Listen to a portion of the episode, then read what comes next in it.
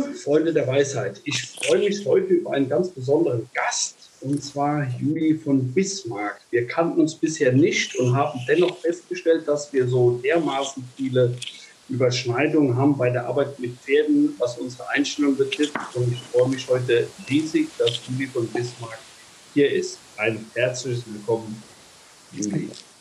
Danke, Timo, und schön, dass ich hier sein kann. Sehr, sehr gerne. Ähm, ich freue mich immer darüber, wenn ich, äh, ich sage das mal ganz salopp, merke, wenn ich nicht alleine bin mit meinen Gedanken, äh, was, was äh, Pferde betrifft. Juli, du hast ähm, ja viele Bücher bereits über Pferde, über die Arbeit mit Pferden geschrieben.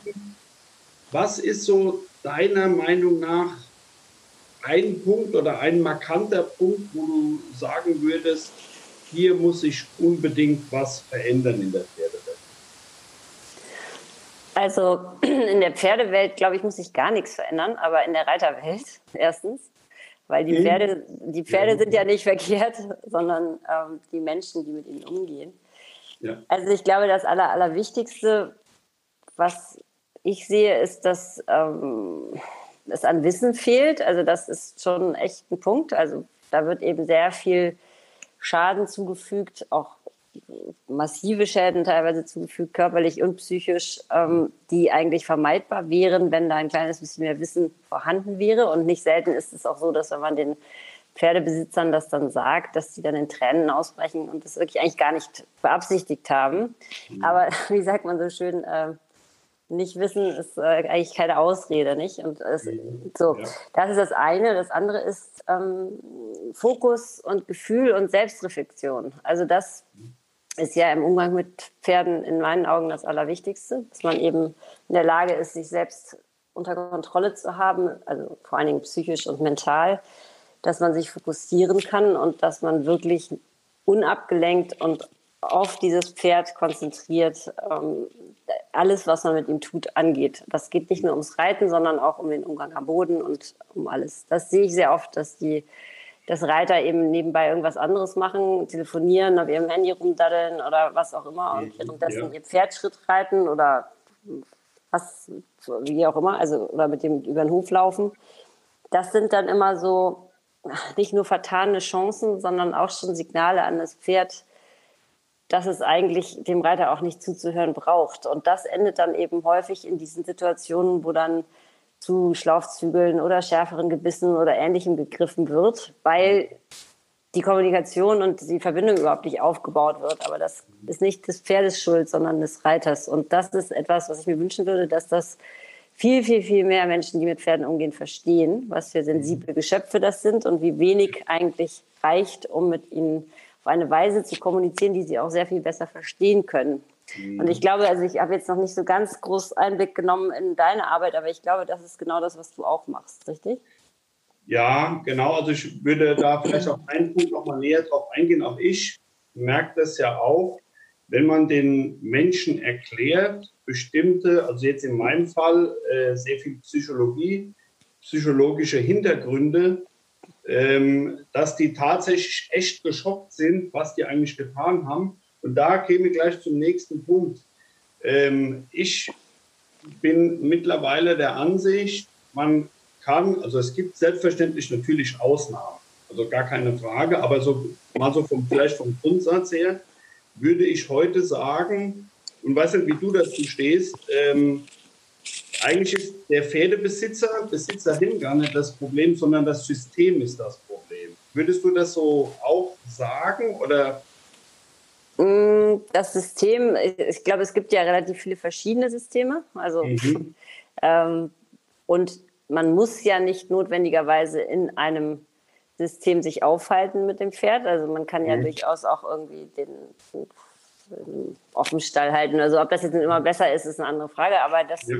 Ähm, ich finde, das ist ja die, die Entscheidung eines jeden Einzelnen, inwieweit man sich in irgendeinem System untertan macht. So, also ja. wenn man jetzt sagt, die FN hat eben bestimmte Regelwerke zum Beispiel, mhm. da muss man erstmal damit anfangen, dass die ja nicht alle schlecht sind. Also da ist ja durchaus, die, die basieren ja nach wie vor auf den richtigen Werten und Regeln. Es hält sich bloß keiner dran. Also da insofern mhm. ist das System ein, ist schuld, insofern als dass diese Regeln, die eigentlich pro Pferd und gelebter Pferdeschutz wären, ähm, nicht umgesetzt werden und nicht durchgesetzt werden, dass da keine vernünftigen Strafen gibt und all das. Also das, das meinte ich ja mit, mit, äh, mit dem System. Ich habe das gesehen auf deinem YouTube-Kanal. Du hattest eine Frage beantwortet bezüglich äh, des Reithafs oder Sperrim war das, mhm. äh, wo der Reitlehrer der Meinung war, das muss fest zugezogen sein. Äh, da hast du ja ähm, äh, du hast den, den Nagel auf den Kopf getroffen und das meinte ich eben mit System. Also die man lernt es ja irgendwann von irgendwem sozusagen. Und ich aus meiner Erfahrung würde sagen, dass das heute, glaube ich, so ein bisschen problematisch vielleicht ist. Also, also zumindest die Menschen, die zu mir kommen, sind völlig geschockt, wenn ich denen bestimmte Dinge erkläre und das dann auch zeige, äh, woran man das ableiten kann am Verhalten zum Beispiel und äh, ähm, was denen so nicht klar war. So, so, war, das, so war das gemeint. Mhm. Ja, das ist sicherlich richtig, dass da immer noch viele Reitlehrer und die ja heute irgendwie Trainer heißen meistens, weil keiner mehr reiten lernen möchte.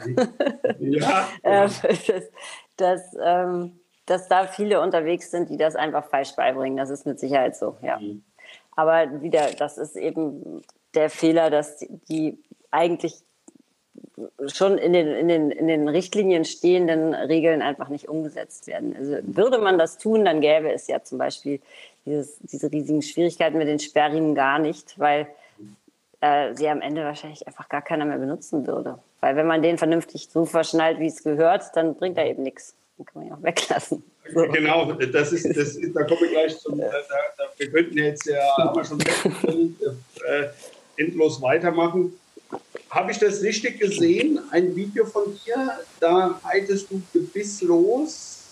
Kann das sein? Oder ja, ja, doch, ich reite häufiger gebisslos. Ja. Mhm. Genau, und äh, das würde jetzt das wieder bestätigen, was du gerade gesagt hast. Also ich reite meine Pferde gebisslos ein, weil ich, ich schätze mal, du, du siehst das ähnlich, der Meinung bin, äh, man braucht nicht die Kontrolle über den Körper, sondern eher über den Geist. Also jetzt keine, keine Gehirnwäsche, äh, sondern äh, gemeint im positivsten Sinne.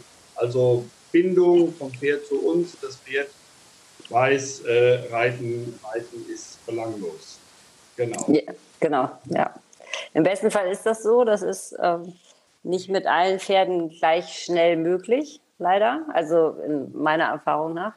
Mhm. Ähm, das kommt immer ein bisschen drauf an, was die vorher erlebt haben. Deswegen am besten sind immer ganz junge, die noch gar nichts erlebt haben, weil dann äh, ist es am einfachsten. Aber das genau. ist ja meistens nicht der Fall, sondern die, häufig sind sie ja eben doch schon irgendwo mal angeritten worden oder ähnliches. Und, ähm, was viele eben auch unterschätzen, ist das hervorragende Gedächtnis, das das Pferd hat. Also das ist ja schon Elefantenqualität. Mhm. Und dass diese schlechten Erfahrungen oder negativen oder unangenehmen Erfahrungen zu überschreiben, denn löschen kann man sie ja nicht, man kann sie ja nur überschreiben durch positive. Ähm, das kann eben teilweise ewig dauern. Und, aber sowas wie dann eben auf gebisslos umzustellen, ist eigentlich in meiner Erfahrung immer eine super Sache, weil die Pferde dann noch wieder eine ganz neue, ganz neuen Zugang dazu finden und diese ständige Druck im Maul und auf die Zunge und so weiter dann eben einfach schon mal wegfällt. Aber also der, zum Beispiel der, den ich jetzt gerade neu habe, ich weiß nicht, ob du den gesehen hast, der ist auch gerade erst vier geworden und gerade erst gelegt und der ist schon, der, der wäre mir jetzt im Moment noch ein bisschen zu grell, weil ich nicht in der Halle reite, sondern draußen. Mhm. Ähm, um den jetzt komplett gebisslos, das würde ich glaube ich nicht machen, weil wenn ich gebisslos reite, dann reite ich nur mit mit ganz normalem Halfter und mhm. rechts und links strikt dran, also ganz mhm. weich alles. Diese ganzen Hebel und überkreuzende Riemen unterm Unterkiefer durch und so, das mache ich alles nicht, weil das eben genauso mies ist wie mhm. ein Hackamore oder ein, genau. eine Kandare einzuschnallen. Mhm. Deswegen da wundern sich die Menschen dann immer und sagen, nein, also mein Pferd läuft so super. Da bin, nein, das Pferd läuft nicht super, sondern es hat einfach, es ist ihm so unangenehm, dass es schneller reagiert. Das ist ganz klar, ja. Da würde ich mal für die Zuhörer einhaken wollen. Also ja. Wenn wir beide von gebisslos sprechen, meinen wir keine Sereta und meinen kein Heckemoor. Äh, so, um, nur, nur um das einmal gesagt zu haben. Also, dass wir, äh, genau, sehr gut. Ja. und äh, der, der Vierjährige, den hast du schon angeritten? Oder ja, der, nee, der wurde schon angeritten, also der war schon angeritten. Ich habe den okay. angeritten gekauft. Okay. Und ähm, der ist, also ich glaube nicht, dass der jetzt irgendwie, also die haben dem einfach nicht wahnsinnig viel beigebracht außer Reiten. Also zum Beispiel von oben nachgurten oder, oder überhaupt mhm. oben irgendwie sich bewegen, mhm. ist für den eine absolute Katastrophe. Er kriegt der Panikattacken. Mhm. Wo, wo ich dann auch schon sage, naja, das ist eigentlich das Erste, was ich beibringe, dass es nichts Schlimmes ist. Weil das ist ja ein bisschen wichtiger, als dass er im Außengalopp um die Kurve kommt, so mit vier. Ne? Das ist irgendwie, das ist, äh, ja. ja. Aber das sind halt das Ansichtssachen, glaube ich. Und ähm, viele verstehen es einfach nicht. Und dann geht es mhm. darum, Pferd möglichst schnell, möglichst teuer zu verkaufen. Und dann sind da eben andere Prioritäten. Mhm. Der ist, der ist, will nichts falsch machen, der ist, wie alle Pferde ist der eigentlich sehr bemüht, alles zu verstehen, aber der ist halt noch unter, unter viel Spannung. Und ich möchte nicht eines Tages ihn von der Landstraße lesen müssen, weil er mich verloren hat. Das ist eigentlich der Hintergrund. Aber klar, auch da so schnell wie möglich werde ich versuchen, dass der gebisslos mal unterwegs ist. Ja. Genau. Äh, du hast, du hast einen schönen, schönen Satz gesagt, gerade. Ähm, das ist ja das, was mir auch begegnet. Zu mir kommen immer wieder äh, Sportpferde oder Sportreiter aus allen Sparten. Und das Erste, was ich da mache, ist eben zu versuchen oder den, den Menschen zu erklären, dass es nicht darum geht, das Pferd bis fünf Jahre erfolgreich zu machen, sondern das Pferd nachhaltig so erfolgreich zu machen, dass es besser ist als alle anderen. So jetzt im, im so ja. Weil es natürlich ein, ein, Unterschied ist, ob das Pferd, ich, sage jetzt mal ganz salopp und, und ziehe das mal, verallgemeiner das mal stark, ist ein Unterschied, ob das Pferd mit 7, 8 oder 10 schon völlig K.O. ist, also psychisch am Ende und, und äh, äh, physisch am Ende, oder ob ich das Pferd bis äh, von mir aus 6, 7, 8, 9 äh, so vorbereite, dass das so stabil und stark ist, also Psyche und Psyche, dass das die anderen, äh, wenn man das jetzt mal vom Leistungsgedanken ableitet, ähm, im, im, positivsten Sinne platt macht sozusagen. Das ist ja genau. eine ganz, also jeder, jeder Humansportler kennt es, Jahre der Vorbereitung und dann, ich sage jetzt mal, wenn Tag X gekommen ist, äh, Gas zu geben sozusagen. Wir haben wirklich auch, wir haben uns heute das erste Mal unterhalten, so viele Parallelen. Das ist, ja, ist ja super, super spannend.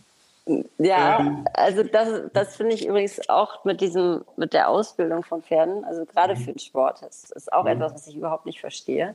Bei meiner Großmutter liefen die Pferde alle so bis 25, 27 Grand Prix, nicht? Also, und keiner von denen hatte jemals irgendwas, weil die mhm. einfach, die wurden wahnsinnig gepflegt und gehegt. Das war so unser kostbarstes Gut, ja. Und man hatte mhm. wirklich den allergrößten Respekt für die Pferde, nicht vor den Pferden, also nicht Angst, sondern einfach Anerkennung für diese Tiere und war den Wertschätzung. Genau und war einfach dankbar dafür, dass man da überhaupt mal auf, drauf sitzen durfte oder mal die Mähne bürsten von dem Pferd von meiner mhm. Großmutter. Das war schon das Tollste, nicht so. Und das finde ich ist heute auch irgendwie dieser Respekt und diese Anerkennung und die Wertschätzung ist auch wenig geworden. Und, und ich mhm. finde eben, wenn man ein Tier, und das ist mir eigentlich egal welches, zu einer Sache degradiert, mit der man Sport machen möchte, weil das ist ja im Reitsport leider vielerorts so, oder eben Geld verdienen möchte, mhm. dann ähm, geht das nicht. Das ist, das ist nicht in Ordnung. Also ich habe überhaupt nichts gegen Turnierreiterei. Ich finde das, finde das gut im ursprünglichen Sinne, dass man sich eben messen möchte mit anderen Reitern und mhm. gucken, wie gut man sein Pferd gearbeitet hat. Das war ja mal der Ursprungsgedanke. Aber genau. dass man jetzt irgendwie den Pferden vor die Hufe kloppt und irgendwie Spikes in die Gamaschen schraubt und sowas, mhm. das ist eben einfach, das geht nicht. Das ist einfach mhm. nicht tolerierbar. Und ich habe gerade neulich mit dem mit, äh, einem hochrangigen Angestellten eines Landgestüts gesprochen nach dieser Geschichte mit dem dem Springreiter, den sie, der, der sein Pferd so fürchterlich vermöbelt hat, da mhm. diese Stute, den sie jetzt ja irgendwie ganz groß äh, angekündigt jetzt für sieben Jahre gesperrt haben, mhm. der hat gesagt, also der reitet auch international springen und der hat gesagt, es ist völlig klar, der muss weg. der darf nicht nach sieben Jahren wiederkommen. Der darf auch nicht in, in der Zwischenzeit irgendwie weiter mit Pferden zu tun haben. Und so. Das geht einfach nicht. Und ähm, solche Leute machen eben natürlich auch dann das ganze Ansehen wieder total kaputt. Das eine Seite. Und die andere Seite ist, dass es eben immer Menschen gibt, die sowas nachmachen.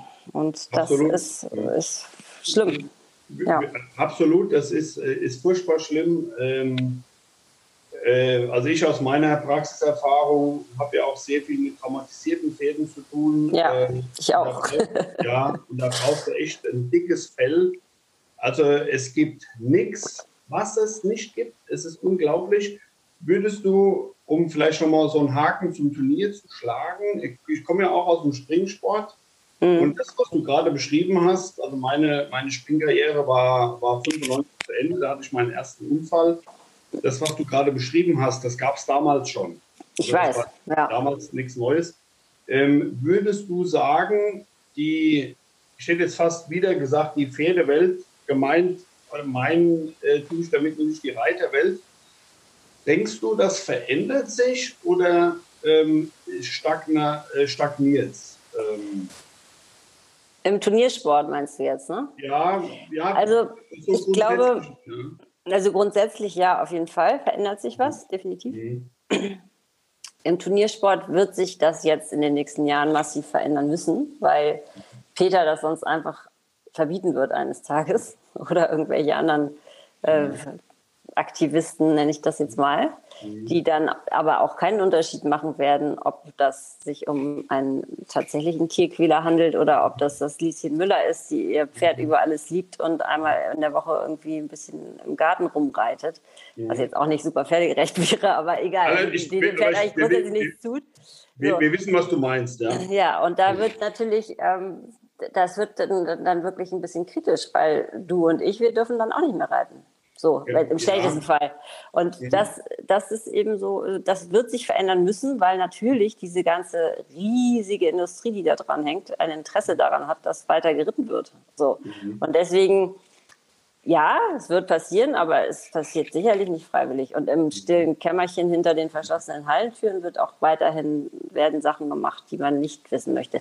Die kriegen wir dann mit, du und ich zum Beispiel. Wenn, also ich sehe das schon, wenn ich ein Pferd irgendwo langlaufen sehe, dann weiß ich, was mit dem nicht stimmt. Also das körperlich und mental. Das ist einfach, weil ich mein ganzes Leben lang Pferde beobachtet habe, von Namibia bis USA bis eben auf der heimischen Koppel und ähm, ja, und einfach so eine tiefe Verbindung zu denen habe. So. Und da sind manchmal, sehe ich da Sachen, da, da laufen mir die Tränen über die Augen, äh, über, über, das Gesicht. Einfach so, weil ich, weil ich das Pferd sehe und merke, wie traumatisiert das ist und wie mhm. schlimm es dem geht und wie viel Schmerzen das hat. Und mhm. ja, es ist einfach, deswegen auch die ganzen Bücher und diese ganze Arbeit auf Social Media und so, weil ich einfach wirklich gehofft hatte, dass das mal irgendwie was bringt. Und es scheint ja auch so zu sein. Also das kann man ja also, schon sagen. Was ich so für meinen Begriff äh, so feststelle, das hätte ich nicht erwartet. Also meine, meine ähm, wie soll man sagen, meine Kunden im, im, im positivsten Sinne äh, gemeint ähm, sind schon da, die, die hängen an ihren Pferden und die wollen nicht mehr wissen, das macht man so oder so, von mir aus, weil man das schon immer so macht, sondern die wollen das verstehen. Ja. Und die sind auch bereit, äh, du hast das eingangs so schön gesagt, äh, man muss sich konzentrieren, fokussieren, also mit seinen Gedanken beim Pferd sein. Und äh, meine, meine, ähm, meine Leute sozusagen, die sind auch echt bereit, Opfer zu bringen. Die sind echt bereit, bei sich Opfer zu bringen, zurückzustecken für ihr Pferd, um selbstverständlich am Ende ihr Ziel zu erreichen, da drauf zu kommen, sage ich mal, aber nicht äh, um jeden Preis, sondern eben, wie du gesagt hast, äh, wie will man das nennen, gemeinsam dem Pferd. Das, ja. das sehe ich in, in meinem Bereich auf jeden Fall. Den Eindruck, den ich auch habe, aber das, das kann täuschen, ist, dass die, die Turnierwelt und was so damit in Verbindung steht, irgendwie immer kleiner wird. Mhm. Habe ich das Gefühl. Also wenn man, wenn man so gerade so Social Media und sowas. Äh, also das ist mein Eindruck. Soll aber gar nicht unser Thema sein. ähm, wir haben, wir haben, wir haben so viele, so viele, ähm, äh, so viele Gemeinsamkeiten. Wie viele Pferde hast du? Äh, zwei im Moment. Also eins in Afrika ja und eins in Deutschland. Also eins in Afrika. Was verbindet dich mit Afrika? Ähm, ach, ich bin da früher zur Schule gegangen in, in Namibia, weil okay. ich von zu Hause weg wollte, weil ich meine Eltern nicht mehr ertragen konnte. Okay. bin ich mit 14 ganz allein nach Afrika gegangen und habe dort ähm, ein Schuljahr gemacht. Und ähm, okay. seitdem bin ich jedes Jahr immer dort. Und mhm. dann äh, vor einigen Jahren haben wir uns in Südafrika äh, ein bisschen Immobilien gekauft. Also ein Haus einfach und eine Farm. Und da sind wir eben auch viel. Also ich war auch beruflich viel da unten oder bin auch immer noch, bin jetzt aber mhm. vornehmlich wieder in Deutschland. Und ähm, okay. mein, mein afrikanisches Pferd hat es aber am besten getroffen von allen, weil der wohnt bei meinem besten Freund und äh, hat da die schönste Wiese und die besten Kumpels und immer okay. gutes Wetter und immer frisches Gras. Jetzt, jetzt, jetzt drängt sich ja für mich die Frage auf, ist das eins der, der afrikanischen Wildpferde? Mm -mm. Nee, das ist ein, das ist auch ein, ein PRE, aber ein ganz winzig kleiner. Also der ist, okay. der ist so Ponygröße. Ähm, mein Freund da und ich haben die importiert, zwei, zwei groß. Also er hat sich ein, ein, richtig gutes Dressurpferd importiert und dann habe ich den kleinen Stinker mitgenommen, weil ich dachte, der ist eigentlich perfekt für meine Tochter und, mhm. ähm, und für Afrika, weil der halt sehr kurze Beine hat und so kompakt ist und dann mhm. kommt er überall die Berge rauf und runter und so. Das okay, war okay. so ein bisschen die Idee. Und ist, ich bin sonst kein Freund davon, irgendwelche Pferde um die Welt zu fliegen, aber in dem mhm. Fall hat sich das irgendwie gerade so angeboten und ich bereue das nicht, weil der es einfach so schön hat. So schön hat es kein Pferd in Deutschland. Okay, ganz super, krass. Und du hast ein Pferd noch hier in Deutschland? Genau. Zu Hause? Nee, nicht bei mir zu Hause, aber auf, steht auf dem Landgestüt im Moment, ja. Mhm. Ah, okay, okay. Was ist das für einer? Auch ein PAE. Ich bin ah. da irgendwie hängen geblieben. Ja, bei, mein, bei, den, bei den Spaniern, ja? Ja, also mein erstes richtiges totales Seelenpferd, der auch übrigens der, der Anstoßgeber war für diese ganze Bücher schreiben und mal größer denken Geschichte und nicht nur einfach ja. das reparieren, was andere Reiter kaputt machen in den Pferden. Mhm, okay. ähm, also der, der Schritt zu lieber mal alle aufklären, über, damit es gar nicht erst so weit kommt, als mhm. nur das zu fixen, was die an den Pferden zerstört haben. Mhm. Das war ein PAE und das war mein erster PAE und der hieß Summer und der, den musste ich leider mit zwölf einschläfern lassen, weil er ganz schlimme Sarkoide hatte und das in die Organe gestreut hatte. Und das habe ich irgendwie nie so richtig verwunden. Okay. Aber ähm, dieser neue, der ist dem eben total ähnlich. Also ist ganz lustig. Das okay. könnte, könnte eine ähnliche Liebesgeschichte werden wie das. Okay. es hat ja, hat ja, ja. jeder, jeder hat ja so, hat ja sowas für sich und, und jedes, jedes Pferd ist anders und äh, jedes Pferd hat seine Zeit sozusagen. Ähm, mhm. Aber weil du das gerade ansprichst, ich will auch jetzt gar nicht äh, dann noch in der Wunde da rumbohren. Du hast es aber gerade angesprochen, wenn ich es nicht verstanden habe, war traumatisiert. Der Spanier, von dem. Der erste, der, das, ja, der war, der war, der war nicht, nicht gut davor. Der hatte, der hat den Schmied fast umgebracht und dem Tierarzt den Arm gebrochen und so. Also der war wirklich echt gefährlich geworden. Also nicht, weil er böse war, sondern weil, der, weil die den irgendwie so über die Uhr gedreht hatten. Mhm. Und ähm, das hat aber, der hat damals bei mir zu Hause gewohnt tatsächlich noch. Und da haben wir, ich weiß nicht, das hat ein halbes Jahr gedauert oder so. Dann kam der mit ins Haus, saß mit am Lagerfeuer, war das liebste Pferd der Welt, ließ sich von jedem Kind führen. Also das hat eigentlich, das ging eigentlich erstaunlich schnell. Das habe ich auch schon anders erlebt, dass das länger dauert, bis ja, man das, da Vertrauen auch, hat. Genau, du hast das anfangs gesagt, dass, also man kann nicht sagen, das dauert vier Wochen oder man macht dies, jenes, sondern das ist sehr individuell. Ähm, aber was ich, was mir jetzt gerade so eine Parallele, ähm, die vielen tra schwer traumatisierten Pferde, mit denen ich zu tun habe, auch Spanier vor allem, ähm, Körper und Geist gehört irgendwie zusammen. Also ich habe ganz viele traumatisierte Spanier, die haben extreme Hautprobleme. Mhm. Und weil du das gerade angesprochen hast, einige traumatisierte auch, die, die stark zu Sarkoiden neigen. Jetzt könnte man das wissenschaftlich auseinandernehmen und sagen, das ist Zufall oder sonst was, aber mir fällt es eben immer auf, dass es da scheinbar ähm, so, eine, so eine Verbindung gibt. Mhm. Äh, genau. Du hast, wir haben auch schon von deinen Büchern gesprochen, von deinen vielen Büchern. Du hast, ich weiß gar nicht, ob das das Neueste ist. Du hast aber schon so, du hast ja von deiner, du hattest von deiner Tochter, du hast ein Buch geschrieben, ähm, ich sag mal, über deinen Weg zu deiner Tochter sozusagen. ja. Kann man das so sagen? Naja, eigentlich den, den Weg davor, ja, aber ja. ja genau. mhm. Und äh, hast du für dich, äh, in, das war ja für dich nicht so einfach, ähm, hast du da was davon profitiert im, im positivsten Sinne äh, von dem Zusammenleben, von der Arbeit mit Pferden? Also, weiß nicht, besonders durchzuhalten, dran zu bleiben, irgendwie. Was hat, was hat jedes Leben oder wo würdest du Parallelen oder könntest du Parallelen zum Pferd oder zur Arbeit mit Pferd ziehen? Von, von diesem.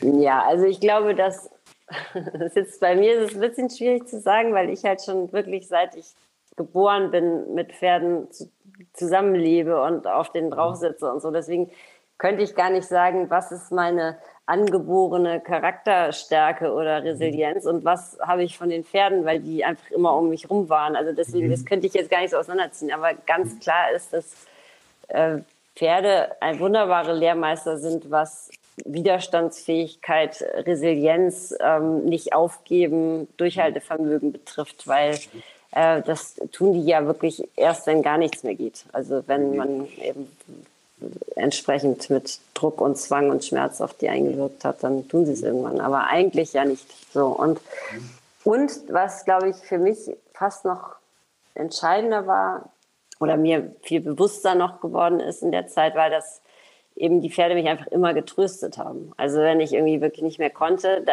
ich finde ja, da sind Pferde fast noch besser als Hunde. Also mein Hund auch, der war auch super. Mhm. Aber ähm, Hunde können ja so eigentlich sehr gut, wenn, wenn man irgendwie wütend ist oder so, damit können die ja ganz gut um. Pferde ja gar nicht. Also die gehen ja dann literally weg von dir, weil, wenn du irgendwie schlecht drauf bist. Das ist bei Hunden nicht so, die kommen eher mal an und trösten dich dann so ein bisschen und sagen, komm mal mhm. wieder runter, ist doch alles gut. Und bei Pferden ist es genau andersrum. Der Hund ist Aber Pferde, Der Hund ja, ist, ja, ne? oder kann genau. das ja, und die sind halt, ich glaube, dass, naja, ich glaube, dass verschiedene Tiere auf verschiedene Emotionen eben besonders gut oder schlecht in, in, Anführungsstrichen reagieren. Also Hunde haben eben kein Problem mit, mit Wut äh, und mit, mit Frustration und sowas. Mhm. Pferde hingegen, äh, und dafür sind Hunde vielleicht nicht so gut, wenn man traurig ist, weil sie dann mhm. eben mittrauern sozusagen. Mhm. Aber die Pferde, die sind genau andersrum. Die können zwar nicht mit Aggression und Wut um, dann gehen sie natürlich weg, weil sie, klar, ich bin Fluchttiere. Mhm. Aber wenn jemand traurig ist, dann können die perfekt trösten, finde ich. Also die, so wie sie einem dann in, ja, Pferde, ja, so wie sie einem dann irgendwie in den Nacken pusten und, und einfach da mhm. sind und so freundlich sind und so gut mhm. aufpassen mhm. auf einen. Das ist mhm. einfach entzückend so. Und ich glaube, das hat mir schon ein paar Mal das Leben gerettet. Okay, okay. Also ich habe hab gelernt von Pferden. Ich hatte ja, äh, bin ja vor meinem ersten Unfall schon geritten ähm, aber vor allem nach meinem ersten Unfall, der mich in Rolli gebracht hat, habe ich eins von Pferden gelernt. Denen ist das egal, ob ich noch sitze. Im, ja. Im positivsten Sinne. Und äh, ich habe jetzt Pferde, und das war so, jetzt, wenn mal zu mir kommen darf, so, äh, mein größtes Glück, dass sie nicht gesagt haben, ach, der arme Timo, der sitzt im Rolli, nur ganz brav sein, sondern eher das Gegenteil. Also ich musste mich ganz normal anstrengen, um den Zugang zum, zum, äh, zum Pferd zu finden, was in meinem Leben total positiv war. Also eben durchhalten, nicht aufgeben. Ja. Äh, wenn es nicht klappt, Pferd, wir wissen ja alle, wenn sich ein Pferd den Kopf gesetzt hat, an den Grashalm zu kommen, dann geht das, das auch hin. Ja, ja, kannst du machen, was du willst. Ja. Wenn, wenn, wir es mühselig geschafft haben, das zweimal davon abzuhalten, weint es nicht und geht weiter, sondern es endet die Strategie und versucht es wieder so ja. im, im, im Groben. Und ich glaube, das, das haben die uns echt, äh, echt voraus. Ähm, eine, eine letzte Frage würde mich noch interessieren. Du hast, wir haben jetzt gerade bei dem Buch ähm, mit, mit deiner, dem Weg mit deiner Tochter, da hat ja jetzt äh, nicht mehr so das Kerngebiet Pferde. Ist das auch ein Aspekt, den du weiter angreifst? Also deine, dein Weg, dein Schicksal, was andere davon mitnehmen können, was andere daraus lernen können und die Verbindung zum Pferd? Oder, oder würdest du sagen, du schreibst weiter nur Pferdebücher und willst nur Pferdevorträge oder auch das andere? Also, also A, das Buch ist schon ein bisschen älter, das ist schon von, das ist 2019 erschienen, glaube ich. Mhm. Ähm, und das habe ich tatsächlich auch, also das habe ich aus, dem gleichen, aus der gleichen Motivation herausgeschrieben, wie ich die Pferdebücher geschrieben habe, nämlich um anderen Menschen damit zu helfen. So, mhm. das mal ganz kurz um ja. prägnant zu sagen. Ähm, tatsächlich plane ich oder arbeite ich seit offiziell arbeite ich seit einigen Monaten an einem Buch, äh, wo ich aber noch nicht so richtig weitergekommen bin, weil ich irgendwie ständig was anderes dazwischen kriege. Da soll es allerdings um tatsächlich um, um die Welt gehen und den Zustand derselben, also um den Planeten und die Verschmutzung der Weltmeere und die äh, ganzen Klimakatastrophen und so weiter. Ähm, das ja, da kann ich jetzt den Plot leider nicht erzählen, weil ich. Alles gut, alles gut. Also es gibt, gibt auf, auf, jeden Fall was Neues. Ja. Und ähm, auch, das ist, glaube ich, die Botschaft, losgelöst von dem eigentlichen Pferdethema, kann man das sagen? Ja, also das ist ja, ich meine, Pferde sind es nur geworden, weil, weil die mir einfach, weil ich halt ständig gesehen habe, wie sehr die leiden. So. Und dadurch musste da jetzt mal irgendjemand was tun. Und dann habe ich gesagt, gut, dann mache ich das. Aber als Autorin wollte ich eigentlich schon, also mein größter Wunsch ist eigentlich mal irgendwie einen Roman zu schreiben, wo ich einfach mal völlig rogue gehen kann und, und einfach alles schreiben, was ich lustig finde. Aber okay. das äh, wird dann wohl erst das übernächste Projekt, weil ich habe meiner guten Freundin Jane Goodall, mit der ich halt mich relativ regelmäßig treffe, versprochen, dass ich dieses Buch jetzt erstmal schreibe und ähm, Okay. Sie fand die Idee so gut. Also ich kann dir mal kurz sagen, es wird ein, ein Albatros sein, der die 70 Jahre alt ist und darauf wartet, dass ihr Mann zurückkommt. Die sind ja monogam und ähm, mhm. der kommt nicht. Und dann nutzt sie die Zeit, die sie noch auf diesem Ei sitzen bleiben kann, bevor sie selber los muss, um nicht zu verhungern, mhm. um ähm, zu erzählen, wie sich die Welt verändert hat in diesen 70 Jahren, in denen sie da rumfliegt. Und okay. ähm, ja, was für ein Desaster wir Menschen da hinterlassen. Und das ist ja eigentlich äh, auf Pferde genauso zutreffend wie auf den Rest der Welt und auf viele, sehr, viele andere Tierarten. Sehr, sehr spannend. Und wir, wir werden es erfahren, wenn es rauskommt. Ähm, ja. Wir ähm, werden es auf jeden Fall teilen. Ähm, hast du an mich vielleicht eine Frage noch zum Abschluss? Ja, ähm, habe ich in der Tat. Wie ist das, wenn man keine Kontrolle über seinen Körper hat? Also ab hier, habe ich das richtig mhm. verstanden? Ab Brustbein, ähm, ja. Wie, wie machst du das auf dem Pferd, dass du da nicht runterfliegst? Also ich meine, das, ich stelle mir das so vor, ich habe ich hab nie mit gelähmten Personen zu tun gehabt, aber mhm. ich stelle es mir so vor, dass das ja alles ganz schlapp ist. Also dass du ja wirklich gar keine Kontrolle hast oder kriegt man genau. so ein gewisses Maß an Kontrolle? Nein, gar keine. Also keine Bauchmuskulatur, keine Rückenstrecke.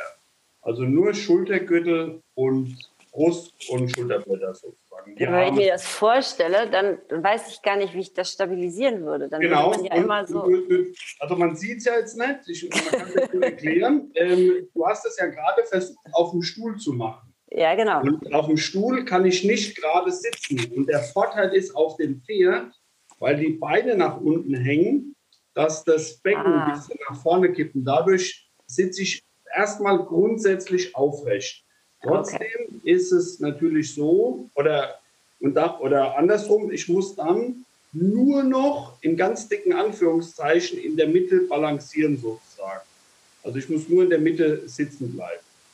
Das Aber da, du hast ja kein Gefühl im Becken auch nicht, richtig? Also das heißt, du kannst es nur über die Schultern und die Arme machen. Genau, na, nee, ich kann aber, ja, na, nicht ganz. Also ist es so, das Pferd muss nur im Grunde, also muss auch wieder ein anderer im positivsten Sinne, noch feiner werden als jetzt Pferde von Fußgängern. Wir hatten mhm. eingangs vor der Aufzeichnung, hatten wir uns ja mal kurz unterhalten, äh, jeder Reiter weiß im Grunde, dass ein Pferd über das eigene, ich nenne es mal Mindset, kontrolliert oder geritten werden kann. Also jeder kennt es, wir sitzen auf dem Pferd, haben einen schlechten Tag, denken, hoffentlich macht der nichts und plopp erschreckt der. Und äh, als ich nach meinem ersten Unfall, der mich in Rolli gebracht hat, wieder zurück auf mein 1,76 Stockmaß Springpferd drauf bin, habe ich mich total gewundert, dass der so grottenruhig ist. Mhm. Das war der Vormannunfall überhaupt nicht. Und jeder Romantiker hätte gesagt, ja, der weiß, wie es Rolli und hin und her. Es hat ein mhm. paar Wochen gedauert, bis das wieder anfing, als der sich darauf eingeschossen hat, dass ich, ähm, äh, also dass der Gedanke von mir zu, runter zum Körper in der Mitte aufhört, sage ich mal, oder, mhm. oder viel feiner ankommt. Und als der sich darauf eingestellt hat, war das, war das, ähm, also war das auch möglich, aber ich muss, um das zu machen, schon sehr viel trainieren. Also nicht das Pferd, sondern auch mich. Mhm. Natürlich mit dieser hohen Lähmung äh, viel kompensieren muss über, über, über den Schultergürtel sozusagen. Klar. Das geht grundsätzlich. Und ähm, dann ist es so, ähm, also ich habe, äh, ich reite meine Pferde gebisslos ein. Das Erste, was ich mache, ist für eine ganz enge Bindung zu sorgen. Aber nicht die Bindung von mir zum Pferd, die ist ja sowieso da. Was viel schwieriger ist, ist die Bindung vom Pferd zu mir. Ja. Ich bin ja genau genommen der natürliche Fressfeind des Pferdes. Und ähm, ich vergleiche es immer mit, mit dem jetzt so ein plattes Beispiel, mit dem Dompteur im Löwen, Löwenkäfig sozusagen. Das kann auch der beste Freund sein, nur Mensch bleibt Mensch und Löwen bleibt Löwen sozusagen. Jetzt ja. hier so ein bisschen, bisschen anders. Ähm, da ist ja so Beutetier Räuber, was zusammenkommt, was eh schon eigentlich nicht so passt von der Natur. Ist aber möglich, diesen Graben zu überwinden. Und da, um es kurz zu machen, sorge ich für Bindung vom Pferd zu mir. Das heißt, genau deine Punkte, Wertschätzung, äh, es ist ein Pferd, es ist kein Fahrrad. Und äh, nur weil ich reiten will, heißt das nicht, dass das Pferd es automatisch auch will.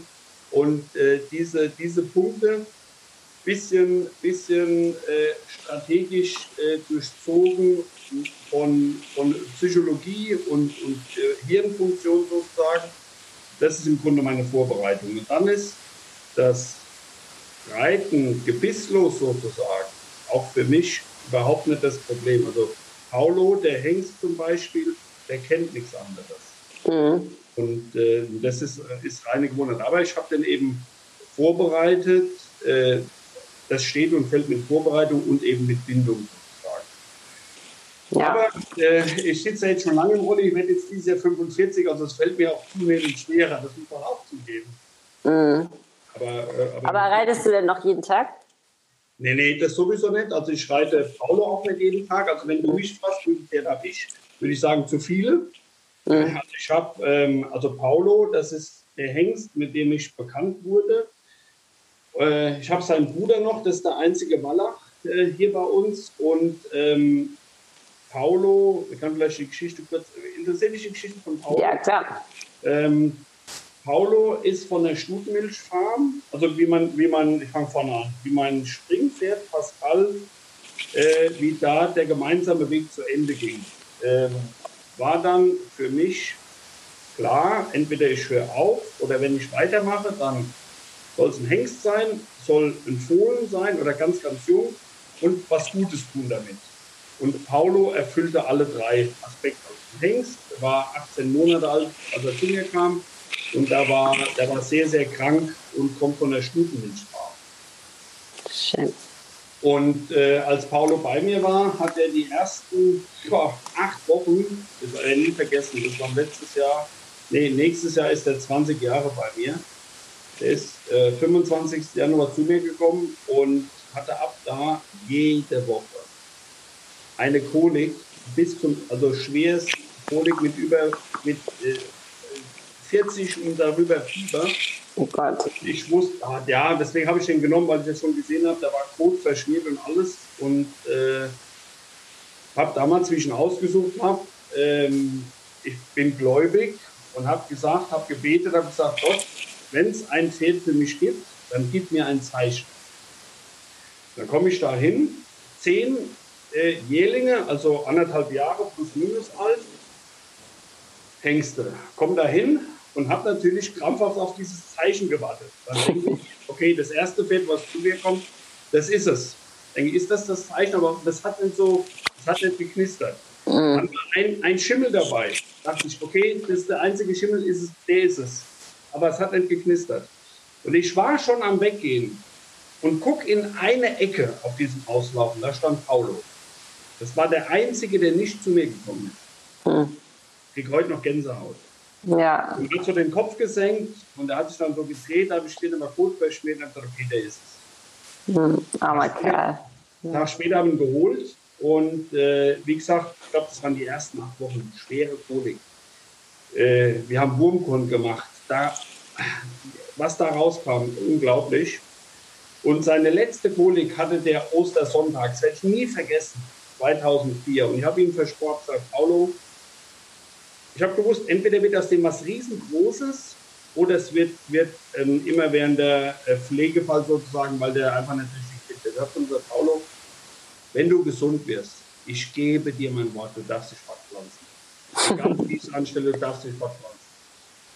Und äh, 2020 war es dann so, dass ich auch ähm, die, die finanziellen, das finanzielle Potenzial hatte. Wir haben ja hier ein Zentrum gebaut, mehr Platz hatte. Und da habe ich nach 15 Jahren hat mein Versprechen eingelöst. Und habe eben 2020 eine Stute gekauft.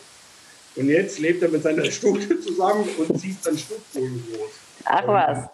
Ja. Das ist ja lustig. Genau. Und, und das ist Paulo, das war ich ihm ähm, war ihm echt auch schuldig. Also man hätte ja sagen können, ja, das hat er eh nicht verstanden und sonst was. Und das finde ich aber nicht. Nein, nein, nein, nein, nein. Versprochen äh, ist versprochen. Das kann man nicht machen. So ist es genau. Und äh, für mich ist ganz viel Last abgefallen, als ich ihm das möglich machen konnte. Klar. Und im letzten Jahr natürlich, das, das, läuft ja nicht, das läuft ja nie glatt, nie. Äh, als Paulina gerade drei Tage alt war, hat die sich ein Durchfallkeim eingefangen vom allerbesten zwei Wochen Klinik. Und da hat der Paulo gelitten dann zu Hause. Da war die mit ihrer Mama in der Klinik. Da waren die wieder zu Hause. Eine Woche später schluckt aus Versehen Melina, da war ein Dorn im Heu, den wir nicht gesehen haben. So von, was weiß ich, Weißdorn oder was das ist. Verschluckt.